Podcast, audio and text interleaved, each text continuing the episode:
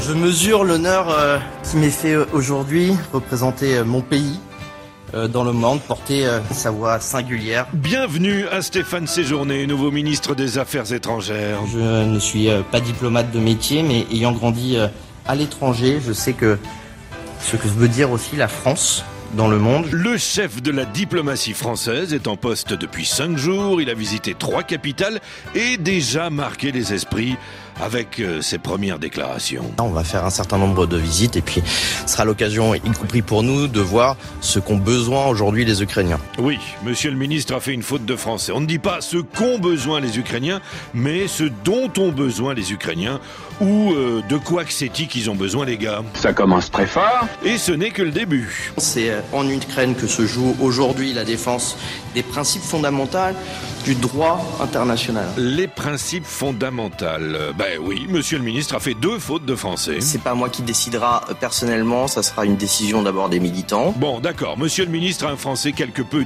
disruptif, mais que celui qui n'a jamais fauté lui jette le premier dictionnaire. Peut-être que monsieur Séjourné aurait dû séjourner un peu plus à l'école. Le Rassemblement national se moque et s'indigne. Parce que de voir un ministre des Affaires étrangères aussi étranger à la langue française, je trouve ça profondément choquant et même révoltant. Ils ont raison de fulminer ORN, parce que eux, ce sont de bons Français qui parlent toujours un bon français. de la part de gens qui sont des adversaires locaux euh, du maire de Fréjus. Les principaux euh, figures de la NUPES ont tous condamné euh, cette parole. Bon, on peut tous avoir un moment d'égarement grammatical. l'endettement de la France qui n'a pas cessé de croisser au cours de ces dernières années. Le ministre Michel Sapin croissé, le ministre David Douillet imaginé, On peut euh, avoir acquis un certain nombre de qualités qu'on peut mettre euh, dans tous les domaines possibles et, et- et inimaginables. Mais le maître étalon de la faute de français reste Nicolas Sarkozy. Alors, il va falloir vous accrocher, monsieur Séjourné, pour faire aussi pire. La taxe professionnelle qui n'existe nulle part partout en Europe. Alors s'il y en a qui ça les démange d'augmenter les impôts,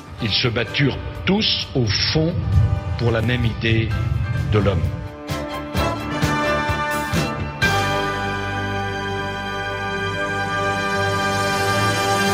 À la faute sur mer, il est 6h16. On va pas passer notre temps à discuter grammaire. Allez, en route.